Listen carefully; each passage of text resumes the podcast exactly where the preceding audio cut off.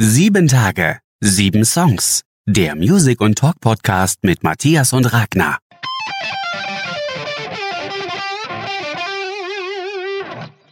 Achtung, Wim Spezialaufgabe. Hier ist wieder eine neue Folge von Sieben Tage, sieben Songs. Mein Name ist Matthias. Hallo, ich bin Ragnar. Mein Name ist Nina, beziehungsweise Wim. Ja, hallo, schön, dass du da bist. Ähm, wir hätten eigentlich jemand anders noch für den Podcast geplant und du bist kurzfristig eingesprungen. Das freut uns sehr. Kannst du uns ein bisschen was über dich erzählen? Jawoll. Ähm, ja, also wie gesagt, ich heiße Nina, ich komme aus Hamburg. Ähm, ich bin Musikerin beziehungsweise äh, Songwriterin und Komponistin. Also ich schreibe äh, viel Musik und Songs und Texte und so mit anderen KünstlerInnen zusammen seit vielen Jahren schon, manchmal auch für so Filmprojekte und so. Und jetzt gerade habe ich mein erstes Solo-Album rausgebracht, das heißt Boxarm, ist so deutschsprachiger Indie-Pop. Ähm, genau, das bin ich. Da kannst du uns erzählen, wie du zur Musik gekommen bist? Ähm, ja, ich glaube, das äh, hat sich eigentlich von alleine ergeben, weil ich in eine äh, ziemlich musikaffine Familie reingeboren wurde. Also mein Vater hat, ähm, hat äh, ganz viel klassische Musik gehört und auch gemacht. Ähm, Geige gespielt hat er ganz viel und meine Mutter auch äh, Klavier und so ein bisschen Kirchenmusik-Sachen und sowas hat die gemacht in ihrer Kindheit und ich habe zwei ältere Brüder und die haben auch ähm, immer so Streichinstrumente gespielt. Also eigentlich war das so eine sehr klassisch geprägte Familie, würde ich sagen. Und ich habe dann irgendwie mit acht ähm, zum ersten Mal in meinem Leben einen Song von Queen im Radio gehört und der hat mich total beeindruckt. Und ähm, dann habe ich beschlossen, dass ich unbedingt Rockstar werden muss, erinnere ich mich, und habe mit meinem Bruder zusammen eine Band gegründet. Also mein Bruder ist so zwei Jahre älter als ich und ähm, wir haben dann zusammen angefangen, Gitarre zu spielen und Lieder zu schreiben und haben äh, zwei Schulfreunde dazu geholt und haben angefangen zu proben. Ähm, und dann gab's diese Band so zehn Jahre lang und das war echt ganz cool, weil wir angefangen haben mit so Wohnzimmerkonzert-Sachen vor Freunden. Und dann gab's, also wir kommen ja alle aus Hamburg, da gab's dann eine ganz gute Szene für so Newcomer-Bands, wo man auch in relativ großen Locations auftreten konnte im Rahmen von so Bandwettbewerben und so. Und da haben wir dann zehn Jahre lang äh, uns ausgetobt. So ging das los. Wie hieß die Band? Oh, die hatte viele Namen. Ähm, am Anfang hießen wir The Music Kids, ähm, sehr kreativ. Und ähm, je nachdem, was dann gerade so Thema wurde, in unserer Schullaufbahn hat sich der Name dann geändert. Also es, ich glaube, es wurde dann The, The Rabbits und The Black Rabbits und dann irgendwann hießen wir Dionysos wegen Gott des Weines und so. Da waren wir dann alle schon so, das war dann schon die Zeit, wo man auch mal Wein getrunken hat oder Bier oder so. Und irgendwann hießen wir ähm, Bokanowski's Spare People. Das war dann so, ähm, als wir so Utopien in der Schule gelesen haben und so George Orwell und solche Sachen. Genau. Das ist wirklich halt abgefahren. Ihr habt wirklich mit acht Jahren schon halt angefangen, auf Basis von, von, von einem, von einem Queen-Song richtig halt Musik zu machen, durchzustarten. Das heißt also, Queen war euer eigentlicher Motor, wo ihr sowohl Musik machen wolltet, als auch beschlossen habt, Rockstars zu werden mit acht Jahren. Also, also meiner, meiner, genau. Mein Bruder war da ganz anders geprägt. Der war mehr so ähm, der Rocker und und äh, war dann irgendwann Nirvana-Fan und so, weil der war immer sehr ähm, gitarristisch unterwegs und so und grungig. Und ähm, bei mir war das aber total doll Queen. Ich war damit aber ziemlich alleine. Ich fand Freddie Mercury einfach so eine interessante Persönlichkeit und ähm, bin dann auch ziemlich schnell von der Gitarre zum Klavier umgesattelt, ähm, weil Freddie Mercury ja auch in erster Linie Pianist war. Und mich hat es immer so beeindruckt, wie frei heraus der gesungen hat einfach. Genau. Äh, das war für mich auf jeden Fall der totale Antrieb. Wie geht's dir jetzt, wenn du dich so so äh, einordnest, äh, kompo komponieren versus Texten? Wo sind deine Präferenzen? Was macht dir so von den von, von den beiden Sachen am meisten Spaß? Oh, das ist total unterschiedlich, weil ich äh, finde, das kommt immer sehr darauf an, ähm, woher die Inspiration gerade kommt. Also ich werde, also ja, ich werde ganz viel gefragt zum Texten eigentlich. In erster Linie werde ich wirklich als Texterin angefragt, gerade für deutsche Texte. Und ähm, finde, dass das eine wahnsinnig schöne Arbeit ist, weil man dann immer so einen persönlichen Kontakt hat zu jemandem. Da geht es ja dann immer darum, über ein Thema zu reden, das jemanden bewegt und dann Worte dafür zu finden, ähm, dass derjenige oder diejenige das dann auf authentische Art und Weise auch auf der Bühne vortragen kann und so. Das finde ich ist eine total schöne Arbeit und ich habe eh so eine Poesieaffinität und so und schreibe die ganze Zeit äh, Sätze auf und so und reime im Kopf Sachen zusammen. Und das ist irgendwie was ganz anderes als so eine rein kompositorische Arbeit, wie jetzt zum Beispiel äh, bei einer Filmmusik oder so, wo es gar nicht um Gesang geht. Ich komme aber eigentlich sehr von der Stimme und so, deswegen äh, liegt mir das mit dem Texten und mit den Melodientexten und so weiter eigentlich ähm, bisschen näher, glaube ich. Aber ähm, trotzdem ist, ist so eine, so eine ähm, rein kompositorische Arbeit auch total interessant, nur ganz anders ist irgendwie ein komplett, also kann ich gar nicht sagen, was ich jetzt lieber mag oder so. Es sind einfach sehr unterschiedliche hm. Herangehensweisen. Wenn man jetzt mal so auf das Auftragstexten geht, ist das, ist das nicht für dich auch ein bisschen so einfach ein, ein Druck, wo du sagst, ah, oh, für mich selber texten ohne Druck geht's viel besser und da kommen bessere Sachen raus, als wenn du sagst, nee, ich muss jetzt wirklich für andere mit einer Deadline texten. Oh nee, gar Kann nicht. Diese Art von, von Spannung und, und, und Druck nicht auch. Ich find's eigentlich viel schwieriger. Negative Seiten oder kannst du das so ganz gut? Ich find's eigentlich viel schwieriger, wenn es um mich selber geht, ehrlich gesagt. Ähm, weil wenn ich das mit jemand anders zusammen mache, dann ist ja die Hälfte der Arbeit eigentlich schon getan. Und ich finde auch bei einer Begegnung kommt ja immer irgendwas Kreatives dabei raus. Also nein, nicht, nicht immer. Manchmal trifft man sich natürlich auch und es float irgendwie nicht oder keiner hat eine gute Idee oder so. Das ist auch okay, finde ich, wenn das so ist. Ähm, aber äh, wenn, wenn zwei Leute ihre Ideen zusammenschmeißen, dann kommt ja immer irgendwas dabei, also meistens kommt irgendwas dabei rum, genau. Und wenn ich jetzt aber für mich selber texte, dann habe ich das Gefühl, ich bin da mehr darauf angewiesen, dass ich irgendwie irgendwas ähm, krasses erlebt habe oder irgendeine starke Emotion empfinde oder so oder dass mich wirklich irgendwie so die Inspiration küsst. Da ist es nicht so, kann ich nicht unbedingt so abrufen. Da muss ich dann sehr auf meinen Bauch vertrauen irgendwie und habe ja dann auch die ganze Zeit mit meinem eigenen inneren Sensor zu tun, der mir irgendwie sagt, was gut oder schlecht ist und meistens sagt er viel früher, dass es schlecht ist, als dass er irgendwie ähm, auch auch mal so den, wie sagt man, den Ball laufen lässt oder so. Genau, also finde ich fast schwieriger für mich selber zu schreiben als für andere. Oder spannend, dein, dein, also deine innere Kritikerin schlägt früher an, wenn du für dich, für dich selber schreibst, als wenn du für andere schreibst. Ja, ich glaube schon, aber ich glaube, das ist auch klar, weil, weil das ja dann die einzige Instanz ist sozusagen, die, also bin dann ja ich selber. Ich bin ja die einzige Instanz, die dann Einspruch erhebt Ne? Und wenn ich das mit jemand anders zusammen mache, dann kann man das ja miteinander diskutieren und abwägen und so, was man cool findet. Und Leute finden ja auch unterschiedliche Sachen cool. Ne? Und wenn ich jetzt für wen anders schreibe, dann muss das ja für den passen. Also was nicht heißt, dass ich irgendwie meinen mein, mein Geschmack vor der Tür lasse oder so. Ähm, das bedeutet einfach nur, glaube ich, dass, dass dann sowieso andere Sachen passieren, als wenn ich das jetzt ganz alleine mache. Ja.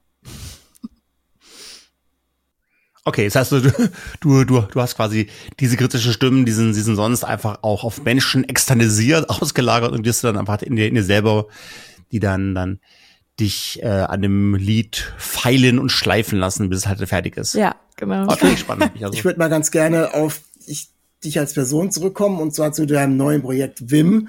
Ähm, kannst du vielleicht mal kurz erklären, wo der Name Wim herkommt? Ist ja jetzt erstmal, hat ja bestimmt nichts mit Wim Tölke oder mit irgendeinem ähm, holländischen Vornamen zu tun, sondern hat auch bestimmt eine andere Bedeutung. Ähm, äh, werde ich ganz häufig gefragt und weiß ich eigentlich gar keine gute Antwort drauf, ehrlich gesagt, weil ähm, tatsächlich habe ich gedacht, bei Wim so männlicher niederländischer Vorname ist doch erstmal cool, weil da versteht, also denkt man erstmal gar nicht, was dahinter steckt. So, ich finde es irgendwie, fand es interessant, dass das ein Name ist, wo man jetzt erstmal ähm, nicht unbedingt eine Idee hat, ähm, dass da jetzt eine weibliche Singer-Songwriterin dahinter steckt. So, weil ich das so ein bisschen mysteriös fand und so. Und dann habe ich irgendwie in einem Telefongespräch mit einer Freundin ähm, ganz viele WIM-Sätze erfunden. Und das war irgendwie sehr lustig. Da haben wir uns so da kamen so lauter Sachen, sowas wie weg irgendein Monster oder Wellenform Inszenierungsmodus oder was ist morgen oder wie ist Musik oder Worte inszenieren Magie. Also ganz viele solche Worte, äh, Wortgerüste, Quatsch, Sätze sind uns da eingefallen. Und ähm, dann hat ein Freund von mir dieses Logo gemacht, dieses Wim-Logo. Und je nachdem, wie man drauf guckt, sieht es auch ein bisschen aus wie Nina. Also so ist es dann irgendwie so gekommen, dass es dieser Name ist. Aber es gibt gar nicht so eine eindeutige Geschichte, dass das für mich irgendwas Krasses bedeuten würde oder so. Das hat sich mir so ergeben. Wenn ich jetzt noch mal den Bezug auf Holland spannen könnte, du hast in, im Internet geschrieben oder oder bist in, interviewt worden von von Sounds the Book und hast du du auf die, die Frage geantwortet, Wim ist auch eine Art Wimmelbild ja, ach, aus den leisen Fragen ans Leben. Und Wimmelbilder wurden ja erfunden von Peter Prügel dem Älteren. Aber das kriegt mir schon, schon sehr gut. Dieses, dieses, diese Mischung aus, aus Komplexität, also dieses volle, pralle Bild, wo man gar nicht weiß, wo man anfangen muss zu, äh, wo man gar nicht weiß, wo man anfangen kann zu suchen, weil es halt so viel zu sehen gibt. Und dann auch wieder viele Kleinigkeiten, die auch spannend sind. Kleine Situationen mit den Kindern aus, auf dem Eis, die dann halt fahren. Ist das auch was, was, was für dich ein Thema ist? So dieses komplexe Leben und diese vielen kleinen Tätigkeiten, die Kleinigkeiten, die oftmals auch wichtig sind, ja. aber klein wirken? Also äh, ich habe das mit dem Wimmelbild, stimmt, das habe ich jetzt gerade gar nicht gesagt, ne, als ihr mich gefragt habt, aber stimmt. Ähm, Wimmelbild war auch so eine so eine Idee noch, weil ich finde halt, dass Lieder so Momentaufnahmen sind und ähm, die haben auch nie eine klare Aussage, die für sich steht, sondern für mich sind es immer einfach nur so Beschreibungen von Situationen, die halt in der Situation dann so waren, die können sich morgen schon ganz anders anfühlen. Das heißt, die haben keinen Anspruch auf Wahrheit. Und das erinnert mich auch so ein bisschen, ähm, also so ein Album ist dann quasi wie so ein Wimmelbild, ne? weil so ganz viele Augenblicke nebeneinander stattfinden in meiner Wahrnehmung. Also deswegen kam ich auch mal in meinem Infotext auf diese Idee mit dem Wimmelbild, genau. Und ähm, äh, mit dem künstlerischen Phänomen des Wimmelbilds, also weil du das gerade meintest, wer das erfunden hat und so, da kenne ich mich ehrlich gesagt gar nicht aus.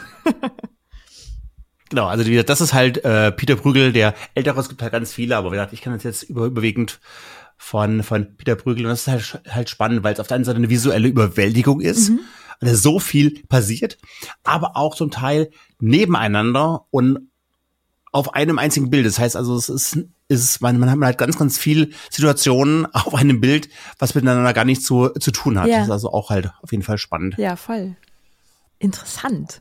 Ja, und was mir noch aufgefallen ist, äh, euer Schriftzug Wim würde natürlich toll als Tattoo aussehen, weil sie es einfach ganz toll zeichnen lässt. Das war natürlich Absicht. Durch diese, ja, ähm, geraden. Jedenfalls toller Schriftzug. Vielen Dank. Das gebe ich dem Grafiker weiter, der Wie das. Wie lange macht. hast du gebraucht, um dieses Projekt Wim auszufüllen mit Liedern und äh, Texten? Hast du da einen längeren Anlauf gebraucht und hast immer wieder gesammelt oder war das dann irgendwo, wo du gesagt hast, okay, ich mache jetzt dieses Projekt und setze mich hin und ähm, bringe eben dieses Album Boxer, wie es heißt, ähm, bring das dann irgendwann raus? Also ich habe das Gefühl, dass ähm, Uh, ich habe, das war gar nicht so ein klarer Entschluss am Anfang, sondern das war so, dass ich ähm, ganz viele Lieder äh, so in der Schublade liegen hatte, von denen ich mich also nicht so richtig trennen konnte. Im Sinne von, also die hatten nicht so richtig eine Bestimmung, die sind einfach so immer mal wieder so rausgekommen. Und dann habe ich ganz zufällig ähm, über einen Freund eines Tages Tobias Siebert kennengelernt. Das ist ein Produzent in Berlin, der mein Album jetzt auch produziert hat. Und das war eine sehr inspirierende Begegnung. Und dadurch hat sich das ergeben, dass wir angefangen haben, was aufzunehmen zusammen. Und das waren erstmal nur drei Songs. Und es hat mega Spaß gemacht und ähm, genau, wie gesagt, sich sehr inspirierend angefühlt. Und dadurch wurde dann die Idee losgetreten, dass man das doch mal verfolgen könnte mit diesen Songs, die bis dahin keine Bestimmung hatten. Und ich habe dann auch noch neue geschrieben und so. Ähm, und der ganze Prozess, dieses Album fertig zu machen, hat dann auch echt lange gedauert. Also ich glaube, wir waren da jetzt über zwei Jahre quasi mit beschäftigt, weil wir uns dann immer mal wieder getroffen haben und das nicht so am Stück gemacht haben. Nina, ich habe doch mal eine Frage nach deiner, nach deinem vorigen Bandprojekt und auch mal wird mal wissen, ob es so weitergeht, ob es gerade eine Pause macht. Ähm, du hast ja ein Duo seit ein paar Jahren am Start, ja. die Poems for Jamiro. Magst du uns da nochmal sagen, wie es, wie es gerade zu diesem Wandel gekommen ist, dass du, dass du jetzt nochmal Wim gegründet hast? Macht das gerade eine Pause oder ist es einfach nur noch eine andere Art mit neuer High Musik, die ich zuhalten falten? Wie kommt jetzt zu dieser Auftrennung oder Parallelmusiker-Dasein? Also, ähm, erstmal ist es inhaltlich natürlich was ganz anderes, weil Poems for Jamira ist ähm, ein englischsprachiges Indie-Elektropop-Duo. Und das haben wir jetzt auch viele Jahre zusammen gemacht. Ich glaube, äh, wir haben die Band vor acht Jahren oder sogar vor neun Jahren zusammen gegründet. Ich habe das mit einer Freundin zusammen gemacht. Ähm, und es gibt das auch noch. Wir haben auch ähm, vor kurzem noch eine EP veröffentlicht und so, aber wir haben dann beide gesagt, wir machen jetzt mal eine Pause, weil wir beide irgendwie Lust hatten, uns mal solo zu verwirklichen oder mal andere Sachen zu machen und so. Da geht's eigentlich äh, in erster Linie um Inspiration. Also ähm, ich habe das auch nie als, als Konkurrenzprojekte begriffen oder so, sondern es ging einfach nur darum, dass man das eine jetzt echt eine Weile gemacht hat und irgendwie mal Lust hatte zu gucken, was es noch so gibt. Und ähm, da schließe ich aber gar nicht aus, dass wir auch in einem Jahr wieder sagen, ja, komm. Okay, und wie geht's dir jetzt, wenn du, wenn du jetzt auf Deutsch singst? Äh, ja, anders, weil das so ähm, äh, noch mal näher Das ist jetzt zum, zum ersten Mal, Nina, dass du äh, auf Deutsch singst, oder? Also, also vorher war bisher in den ganzen letzten Jahren alles auf Englisch. Genau, ja. Ich habe eigentlich selber immer auf Englisch gesungen und auf Deutsch nur für andere Leute geschrieben. Und ähm, das jetzt auf Deutsch zu machen, ist, äh, ist äh, fühlt sich auf jeden Fall sehr nah an erstmal, ne? weil es natürlich die Muttersprache ist und ähm, dadurch geht's mir auf jeden Fall so, dass man sich ein bisschen schlechter verstecken kann. Hinter der englischen Sprache hatte ich so als Songwriterin und Interpretin immer das Gefühl, kann ich mich ein bisschen verstecken, einfach weil es nicht meine Muttersprache ist. Und ähm, rein künstlerisch habe ich vielleicht auch noch mal einen anderen Anspruch an die Sprache es fühlt sich jetzt äh, jetzt jetzt nah an, weil du weil du noch schärfer die Worte finden kannst oder fühlt sich nah an, weil es dich noch mehr berührt, weil es weil du es noch weil du dich noch besser verstehst. Ist es eher das schärfere Ausdrücken nach außen oder das äh, schärfere Fühlen nach innen? Es ist beides, glaube ich. Ähm, ich, also ich suche natürlich sehr präzise nach den richtigen Worten und nach den richtigen Bildern, aber es hat natürlich auch viel damit zu tun, ähm, dass ich nur mal in einem deutschsprachigen Land lebe und ein deutschsprachiges Publikum hier auch ähm, dann vor der Bühne vorfinde oder eben vor den Boxen vorfinde. Und jetzt mit Poems for Jamiro waren wir ja schon auch in anderen Ländern unterwegs, aber überwiegend eben auch in Deutschland. Und dann habe ich schon das Gefühl auf der Bühne, dass da eine gewisse Distanz noch zum Publikum ist, weil die ja auch erst äh, die Übersetzungsleistung sozusagen erbringen müssen. Also das ist, glaube ich, auch was, was einfach so entsteht ganz schlicht durch so Lost in Translation Sachen. Ähm, jetzt natürlich die gemeine Frage, weil ich war jetzt auch viel viel auf Konzerten in den letzten äh, Wochen. Ja. Hat es denn funktioniert mit der Nähe zum Publikum? Du hast ja auch schon jetzt Ende April angefangen zu touren. Ja. Hast schon einige Konzerte hinter dir. War das soweit erfolgreich mit der Nähe zum Publikum oder sind die Leute noch distanziert? Ähm, noch Post äh, oder oder wie auch immer, also sind auch durch durch die Pandemie einfach verändert und noch distanziert. Hast du da was wahrgenommen? Also ähm, ja, also die Pandemie hat natürlich super viel äh, gemacht, so ne, ähm, in der Kulturszene. Aber ich bin eigentlich ganz positiv überrascht, gerade weil ich jetzt als Support unterwegs war mit Aline Cohen und äh, noch unterwegs bin mit Lina Mali im Moment. Und es ist natürlich so, dass es überall ähm, noch heikel ist, mit wie vielen Leuten kann man planen, wer kommt dann wirklich und so weil die Leute sich wahrscheinlich auch einfach noch nicht sicher fühlen. Aber die Konzerte selber habe ich als wahnsinnig schön erlebt. Also ich habe das Gefühl, dass die Leute, die vor der Bühne stehen und die in den Club kommen und so, dass die wirklich auch hungrig sind und Bock haben wieder auf Kultur und so. Das ist total schön. Ich mag diese Energie, die das gerade hat, live total gerne und merke dann auch selber, wie sehr ich das vermisst habe. Also, ne, das einmal vielleicht so zur, zur Pandemiefrage und so und zum Live-Erleben. Und äh, die andere Frage, die du hattest mit der Nähe zum Publikum und der deutschen Sprache und so, das ähm, erlebe ich schon auch doll so. Also ähm, ich habe auf jeden Fall das selber noch nicht vorher gehabt, dass ich zum Beispiel so über die sozialen Medien und so so viel persönliche Nachrichten kriege von Leuten, die äh, bei einem Konzert waren oder die sich die Musik anhören und so. Und das finde ich total schön, weil ich da irgendwie ja, weil, weil ich manchmal das Gefühl habe, ah krass, das hören wirklich Leute und es macht wirklich was mit denen und die verbinden dann mit den Texten irgendwas äh, Persönliches und so. Ähm, genau. Das ist schön. Ich glaube auch bei der Art von Musik sind die Leute auch noch, auch noch halt sehr präsent. Das ist nicht so, dass sie jetzt wie bei, wie bei anderen, keine Ahnung, zwei Stunden lang nur mit dem Handy mitfilmen und so weiter und, und nur alles, das ganze, das ganze Konzert so mit snappen. Ich glaube, bei dir sind sie noch auch präsenter, vielleicht ist es auch ein älteres Publikum, aber stelle ich mir auf jeden Fall intensiver vor. So habe ich dich ja auch halt wahrgenommen. Ich, ich kenne dich jetzt zum ersten Mal, habe ich dich ge gehört auf YouTube, ah, so vor einem Vierteljahr, da auf der TV Noir-Reihe. Ah, mh. bist du jetzt zum ersten Mal visuell und musikalisch, ja, habe ich, hab ich dich dann zum ersten Mal auch noch unter Wim schon gehört, war dann auch gleich begeistert gewesen. Und ich bin total unbedarft. Ich habe keine Ahnung. Ähm, sag mir mal, wie kommt man da eigentlich so rein in so eine TV-Noir? Ist das ein Werbungsprozess oder wird man da eingeladen oder wie kommt man da in diese Reihe rein? Oh, ich weiß gar nicht, ob, ob es da ein Wie kommt man da rein gibt. Ich glaube, dass, ähm, weiß ich nicht, in meinem Fall war das, äh, haben die mich angerufen. Ich kannte die aber auch schon, die TV-Noir-Leute. Ähm, ich war da nämlich ganz früher schon mal äh, als ich noch, also gerade erst angefangen habe, so ähm, Berufsmusikerin zu sein. Ich glaube, ich war da erst 19 oder so. Es gibt so eine ganz alte TV Noir Folge von mir, ähm, wo ich auch was auf Englisch singe. Und in der Zeit dazwischen, zwischen damals und jetzt, ähm, waren aber mehrere KünstlerInnen da, mit denen ich geschrieben habe. Und das war, glaube ich, einfach so, dass mein Name da ein paar Mal gefallen ist und so. Und dann haben die äh, in der Pandemie eben diese Streaming-Konzertreihe gemacht und haben sich, glaube ich, gedacht, dass sie neben bekannten KünstlerInnen auch ein paar äh, Newcomer oder unbekanntere Leute einladen und so. Und dadurch, dass ich da ein paar Mal irgendwie im Hintergrund, glaube ich, aufgetaucht bin, äh, haben sie sich an mich erinnert und haben mich dann eingeladen. Gibt es noch welche Formate im Fernsehen, wo du unbedingt mal rein, rein möchtest? Du hast so solche Bucketlist-Sachen, wo du sagst, Mensch, das ist einmal im Leben, keine Ahnung, früher war es immer so MTV unplugged oder so. Gibt es da Formate, die du, du oder mich gerne mal ähm, auftreten würdest, weil es einfach so zu dir passt und zu dem passt, was du gerade auch sagen möchtest. Gibt es MTV Unplugged eigentlich noch? Weil dann würde ich nämlich super gerne bei MTV Unplugged spielen.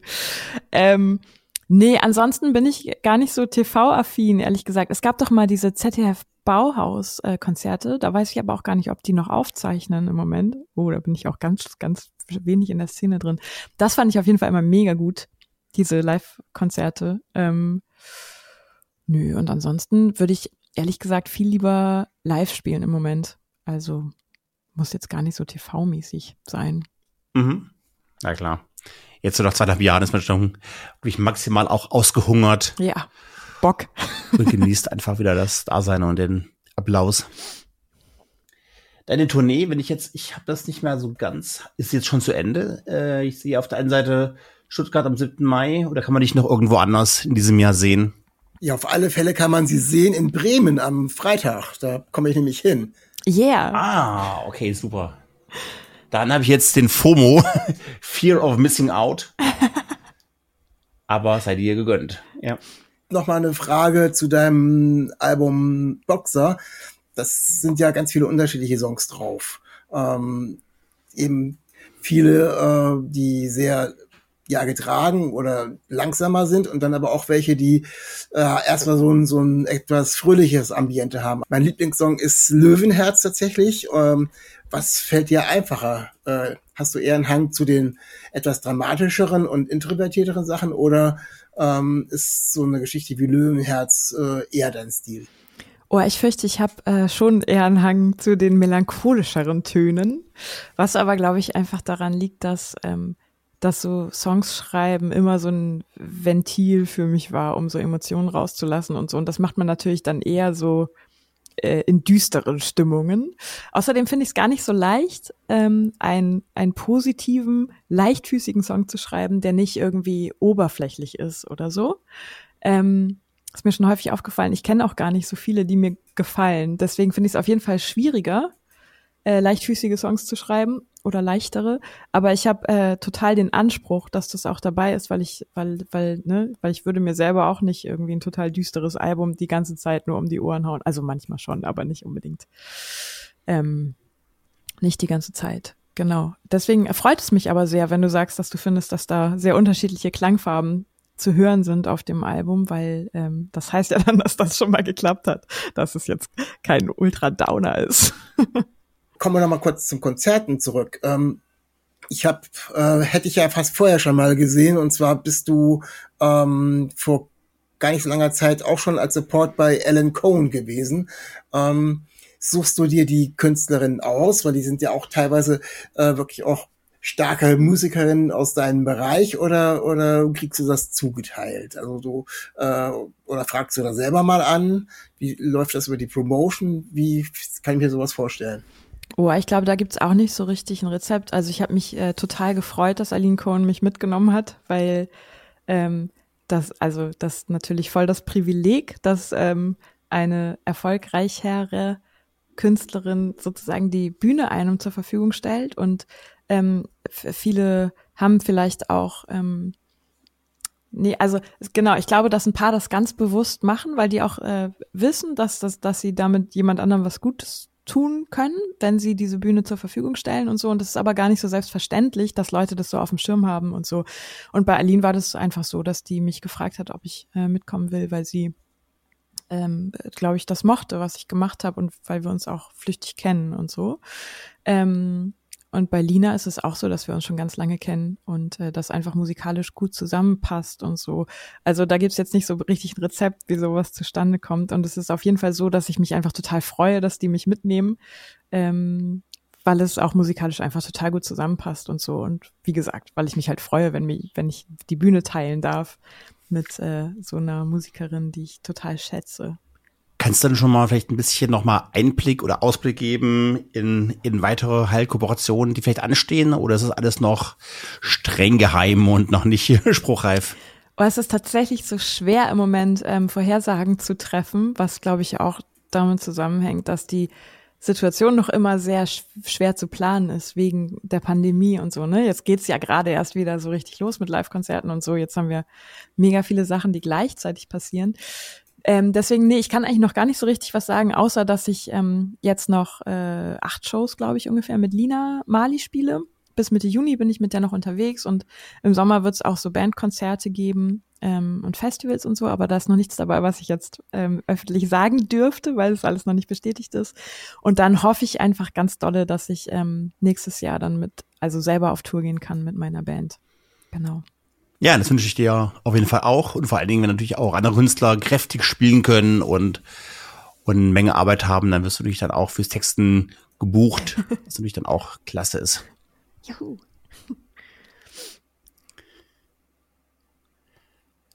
Matthias, hast du noch zum Abschluss noch eine Frage? Ja, ich habe noch eine Frage tatsächlich, weil diese Frage stellen wir eigentlich ganz gerne immer ähm, unseren Gästen. Wir fragen immer, äh, was für Künstler du noch so auf der äh, auf dem Schirm hast, den du unseren Hörern vielleicht weiterempfehlen würdest, den sie sich unbedingt mal anhören sollten, unabhängig jetzt von äh, deinen Bands oder deinen Projekten, die du im Moment machst. Gibt es da irgendjemanden, den du sagen würdest oder wo du sagen würdest, ja, Leute, hört euch den oder die unbedingt mal an, weil die müsste viel mehr Gehör finden? Ja, auf jeden Fall. Es gibt äh, in Hamburg eine Musikerin, die heißt Nile, N-Y-L-E geschrieben. Die hat äh, gerade eine wahnsinnig schöne EP rausgebracht. Das ist ganz atmosphärisch und ganz emotional und ganz, ganz schön. Also die sollten sich alle unbedingt ganz dringend anhören. Und ähm, dann natürlich Lina Mali, äh, von der ich auch riesengroßer Fan bin. Ähm, oder ach, mir fallen ganz viele ein. Soll ich sie alle aufzählen? Die Novak zum Beispiel, kennt ihr die Novak? Ähm, oder ganz toll auch aus Hamburg, Klebe. Ähm, äh, ist eine, die macht auch so ganz poetische, deutschsprachige Musik, ähm, relativ elektronisch. Ganz, ganz schön ist das. Ich habe nicht ganz verstanden. Äh, ähm, die, die Sängerin heißt Novak und kommt aus Klebe, oder? Nee, nee.